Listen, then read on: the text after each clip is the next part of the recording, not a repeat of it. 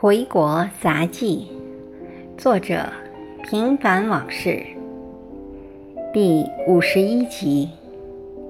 回国后悔吗？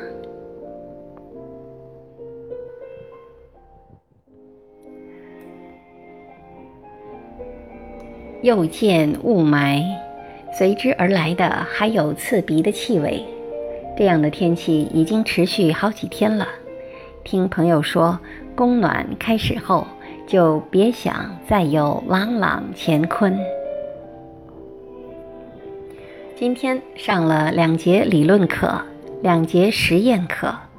理论课我讲的得心应手，这和过去长期搞课题的经验分不开。同时，这也是组里其他老师们的短处。有趣的是实验课。由于网络故障，学生们不知所措。组里另一位老师带的学生很快一哄而散。这样的情况我也是第一次遇到，也曾想过是否像那个老师一样给学生们放羊，但一想到学生们写论文和做幻灯片时存在的问题，就随机应变地号召他们趁此机会改写作业。学生们很积极，而且热情洋溢，女生们表现得尤其好。我分组指导，从制作幻灯片的要求、形式、色调、审美、格式、技巧、内容、深度四个方面启发学生，他们很配合。有三个组的同学还主动让我评判他们的作业。我提出修改意见后，又因势利导地号召大家向他们学习，效果非常之好。有的组的学生还没有掌握做幻灯片的技能，我就把他们叫在一起，嘱咐做得好的学生带带他们，互相帮助。整个实验课，我都一直和学生们积极互动，气氛融洽热烈。看到忙得不可开交的学生们，我打心眼里高兴。课间，在去洗手间的路上，看到另一间教室里空无一人，我愈加觉得自己很充实。不能误人子弟的责任心时刻鞭策着我。我正在努力实践我的教书育人的目标。你们可能不信，我真的把教书当成报效祖国的行动了。因此，在别人眼里枯燥乏味的工作，在我这儿却乐此不疲，快乐无比。我热爱眼下的工作，一步一个脚印，踏踏实实的做好它。并视为神圣使命。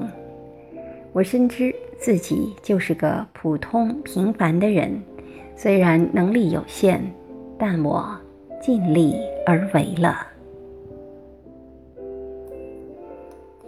晚上又去了趟父母家，看望一下刚出院的父亲。已经睡下的父亲闻声而起，过来陪我。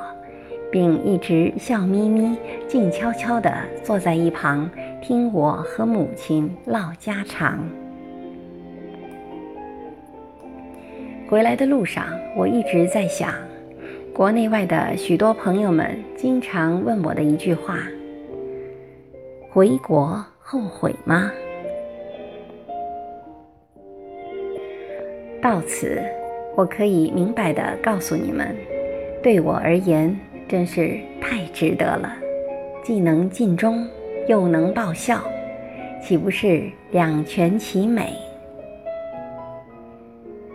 下面是我在美国时写的一首七律，和我此刻的心情相比，可谓冰火两重天呐。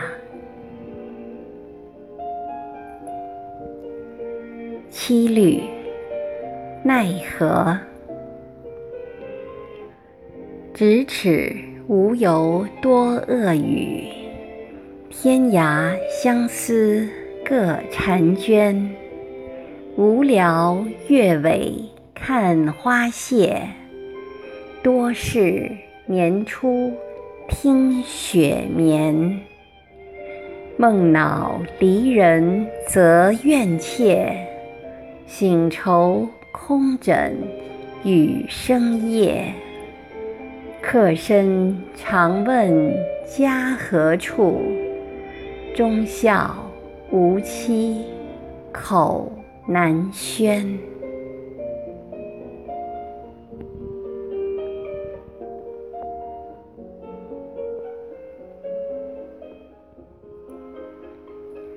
感谢您的收听，敬请继续关注《回国杂记》系列第五十二集《一封国内读者的来信》。